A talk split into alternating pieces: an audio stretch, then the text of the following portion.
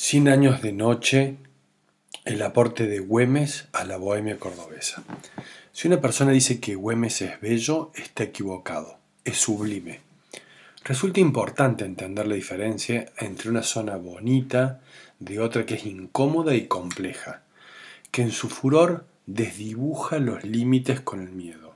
A manera de ejemplo, lo subliminal está por encima de nuestra conciencia porque es espiritual y se esconde como el relampagueante amor indebido o se exhibe amenazante como una tormenta que lejos de ser linda es sublime. De las partes prohibidas de Córdoba, una ciudad que tuvo barrios como el Cuchillo o Alto de la Hilacha, su zona más erógena es el Pueblo Nuevo, que hace 100 años incorporó el Abrojal, el Infiernillo y la Bomba y fue rebautizado Güemes.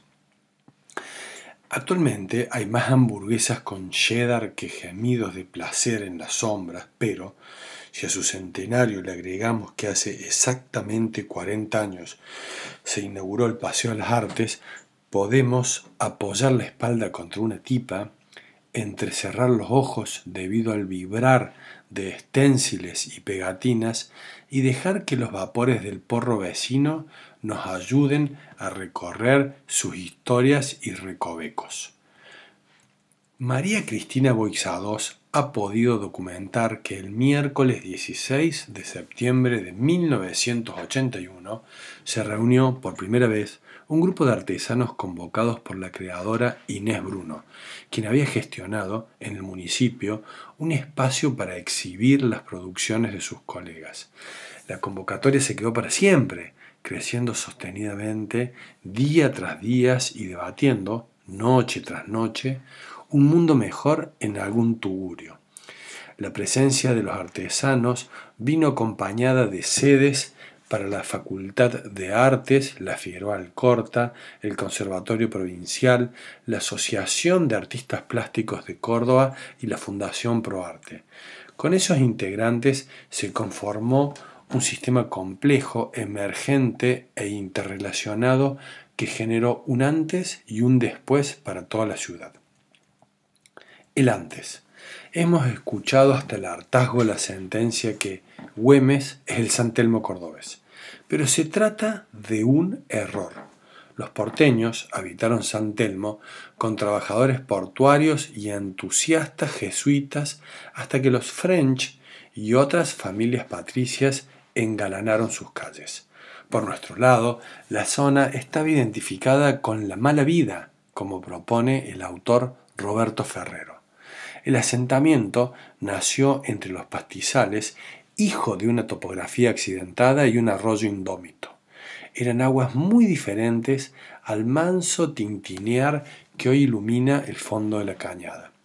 Sus primeros moradores Descansaron la siesta entre pajonales al calor de una plaza central que funcionaba como arribo de carretas provenientes de departamentos vecinos y otros parajes de La Rioja o Cuyo. Árida, pobre y gredosa, esta zona era el lado oscuro del centro doctoral educado y presumido. Se pobló con una arquitectura caracterizada por ranchos de adobe y habitantes bravos, a estos últimos, en su época, les decían chinos por la mirada cortada a cuchillo. Su caracterización se completaba con unos orgullosos pómulos sobresaltados, la melena enmarañada en relumbrones de brillo oscuro, un pañuelo en el garguero, una flor en el ojal y el arma en el bolsillo. Pueblo Nuevo se encendía cuando el atardecer se ponía rojo y el dulzor del vino empezaba a picar en la orilla. Tanto era así que las taperas, así como sus callejuelas, fueron de las primeras en tener alumbrado público en la ciudad para reducir los desórdenes, desgracias y actos inmorales, según cuentan los documentos públicos de la época. La zona del Paseo de las Artes transformó su condición de plaza de carretas a un inquilinato administrado por la propia municipalidad cuando Luis Rebol fue intendente. De ahí, por cierto, el nombre del pasaje. Este político conservador mandó a levantar 84 moradas que paulatinamente fueron ocupadas por víctimas de inundaciones o desastres sociales. Como prueba, en algún momento se las destinó a personas munidas de su certificado de pobreza. El sector de deseosa ilegalidad nocturna se denominó Güemes hace 100 años a instancias de una ley mientras que su condición de polo cultural, con constante rumor clandestino, empezó en julio de 1980 cuando el teniente coronel Alejandro Gabriel Olmedo inauguró el Centro Cultural Luis Rebol.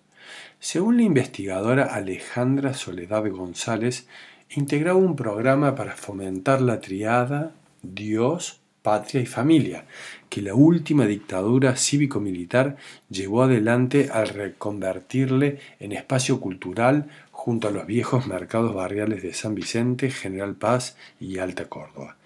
El proyecto estuvo a cargo del urbanista Miguel Ángel Roca, entonces secretario de Obras. Seguramente el pasado tumultuoso de la cañada y la picardía de sus pobladores subvirtieron la intención gubernamental con un carácter libertino, diverso y de resistencia. El después. Tan peligroso como exquisito, el barrio siguió escribiendo sus historias de excesos nocturnos y encuentros arrebatados a la moral. Corrían los noventa y con el deseo puesto en Miami o simplemente desahuciados, muchas familias abandonaron los ajuares y muebles de época en los compraventas. Al mismo tiempo, cada tarde, antes de que caiga el sol sobre Bella Vista, la bohemia caminaba lentamente mientras los galpones de objetos viejos se convertían en negocios de antigüedades. Después de la crisis de 2001, diversos emprendimientos de cultura, gastronomía y esparcimiento eligieron este sector para repensar propuestas con anclaje local y conciencia del tiempo histórico que transitaban. La presencia del mercado de las artesanías, la Casa Pepino y otras entidades culturales protagonizan un ámbito donde la cocina cordobesa de cercanía, tanto en el menú como en el trato, empezó con la nieta La Pancha y, danzando la intermitencia nocturna, le dio cabida a las noches más largas del cono sur. Bares como la Cova del Drac, y el Dada Mini, entre decenas, amenizaron la convivencia con otros hermosos antros. Platos de estación y estaciones de bebida, personas y tatuajes, conviven entre mil artesanos y artesanas que conforman una propuesta única en el país y destacada en el mundo. Arrieros, obreros y artesanas, chinos bartenders y camareras, músicos callejeros, emprendedores y artistas del muro que reclaman la ciudad como propia son los partícipes necesarios de tantas alegres celebraciones como borracheras taciturnas. Vuelve al salir el sol sobre la Vélez Arfiel y repasar el sublime barrio de Güemes desde el turismo le queda chico a esas madrugadas con las manos en los bolsillos, el paso errático, las paredes más expresivas reclamando menos muerte, así como la amenazante sensación de una última copa que no convenía pedir.